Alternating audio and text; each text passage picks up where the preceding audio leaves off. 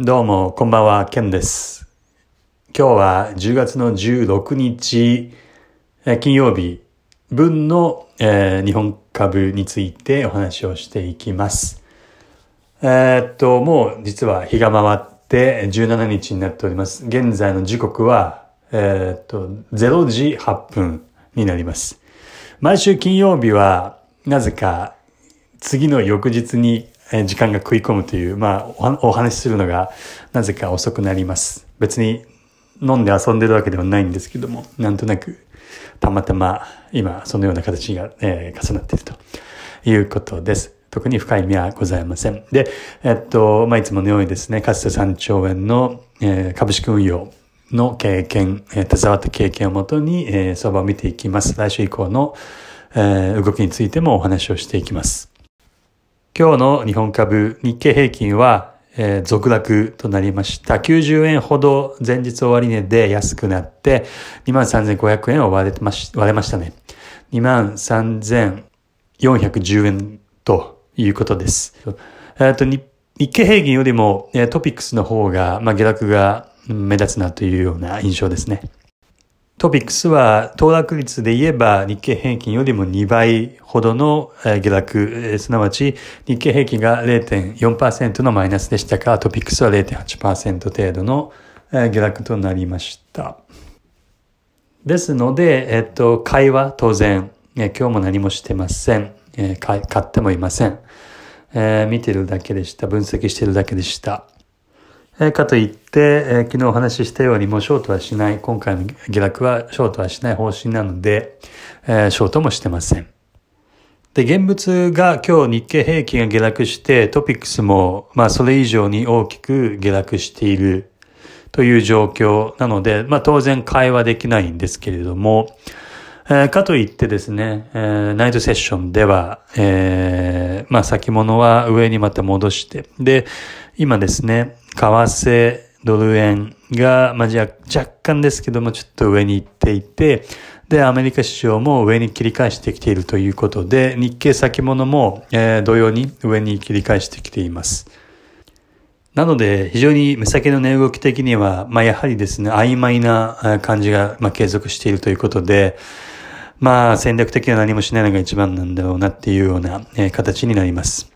まあ、超絶短期トレーダーの人たちは、まあ、こういった値幅でもしっかり、まあ、狙っていくんでしょうけれども、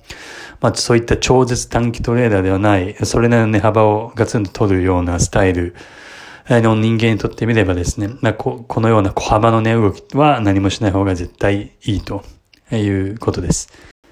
で、その上で、えー、来週以降は、じゃあ自分はどうしていくのかという、えー、お話をしていきます。正直短期的な値動きについては現時点では上か下かわかりませんというのが、えー、現状です。その上で、こうなったらどうするというようなちょっと言い方をしますけれども、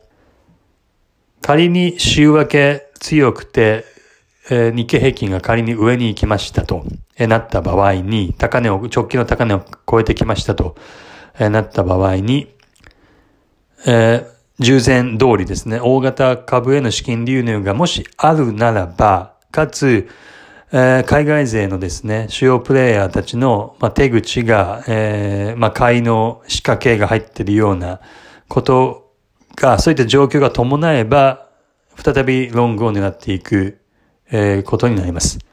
一方で、価格だけが上に行く、しかし時給的には弱い、すなわち全然海外勢は売り越してきている。そして大型株への資金流入がないということであれば、その次の、えー、高値、えー、高値でのピークを打った後の、えー、再びの調整といったようなシナリオが意識されるので、えー、何もしないということになります。警戒をするということになります。で、仮に週明け短期的に下に行くのであれば、その下に行った場合はですね、そのままショートすることなく、下への動きを見続けて、まあ、10月下旬か 11, 11月上旬のあたりで買い仕込みが市場において確認されたところでロングを、ロングに入ると、それを狙っていくということになります。なので非常にわかりやすいし、シンプルシンプルですね。えー、そして、えー、リスクも、えー、大きくないということだと思います。リスクもそんなに大きくないですし、かつうまくいった場合は、いずれにせよ大きな値幅が取れるかなというような、まあ、戦略だと考えています。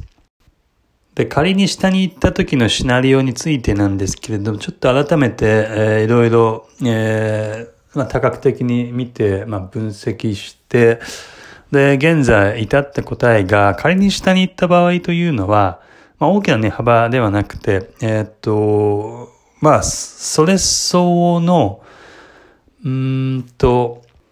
下値が硬い形の調整かなというふうに思います。要は大暴落みたいな形での調整にはならないかなっていうのが今結論に至りました。まあいろんな要素はあるんですけども、端的に言うと、やはり中長期的にはもう強い上昇トレンドに入ってる中で、えー、まあ、相場を動かすようなメーカー、メーカーたちのですね、まあ、需給面みたいなところを見てみても、そんなに下を見込むような、えー、っと、動きというのは確認できないですし、やはり、まあ、ファンダメンタル的な部分でも、えー、企業決算、決算期を、まあ、通過中ではありますけれども、結局は、えー、っと、足元6ヶ月で受けたコロナによる悪影響の、えー、折り込みの完了、すなわち、えー、一般的に言うならば、悪材料の出尽くし、そして、えー、っと、企業業績予想の、えー、情報修正、えー、そして、えっと、アメリカ大統領選挙といった、えー、まあ、リスクのですね、えー、通過に伴う、えー、目先の不透明感の払拭。まあ、これらを考えるとですね、そんなにもうよっぽどなことがない限りにおいては、運前円幅というような下落というのはないかなというふうにちょっと思います。はい。まあ、とか言ってあったらごめんなさいって感じなんですけど、まあ、あくまで妄想というような位置づけで、まあ、あったらあったで何かしら絶対兆候があるはずなんで、まあ、その時にリアルタイムでちょっともう一回、えー、考え直すということになるとは思いますけれども。まあ、いずれにせよ、えー、もう、まあ、正念場というか、もうずっとこう、待つのも、もう少しで終わりだなっていう形ですね。まあ、長くてもあと2、3週間、数週間か、まあ、待ちが続いても、続くかもしれませんけれども、えっ、ー、と、その後に、えー、まあ、上昇取れるでしょうし、まあ、もう少しの、えー、待ちという意味で、えー、意味で、まあ、もう少しの、まあ、辛抱だなという形で気持ちを楽に、えっ、ー、と、楽しんでいきたいと思います。あ、あと補足すると仮に上に行った場合において、上に行って大型株への資金流入がちゃんとあって、あって、で、海外勢も買い越してきてるよといったような、まあ、シナリオに該当するときになった場合は、しっかりと、あ、それはもうあのトレンドフォローで、えー、くっついていくような形でロングをするということです。まあ、かなり上でのロングということになるので、まあ、リスクはその分だけ高く、高くなるかと思いますけれども、まあ、そういった状況においてそのような条件が揃うのであれば、トレンドフォローするような、えっ、と、まあ、高値掴みになるようなリスクを、あの、許容してでもロングする価値というのはあるかなと思うので、まあ、そのような形で、えっと、ロングすると思います。はい。まあ、その代わり当然、まあ、すぐに、逆に言った時にはすぐに、えー、撤退できるようには、もちろん、あのー、まあ、身構えて、まあ、いきますけれども、はい。まあ、ちょっと今晩のアメリカの動きも見てみて、えー、そうすると今週のご営業日の動きが全て揃いますので、また、えっと、一週間ちょっと総括して、来週一週間に臨もうと思います。はい。まあ、今日はちょっと短いですけども、えー、以上となります。いつもありがとうございます。では、失礼します。おやすみなさい。ケンでした。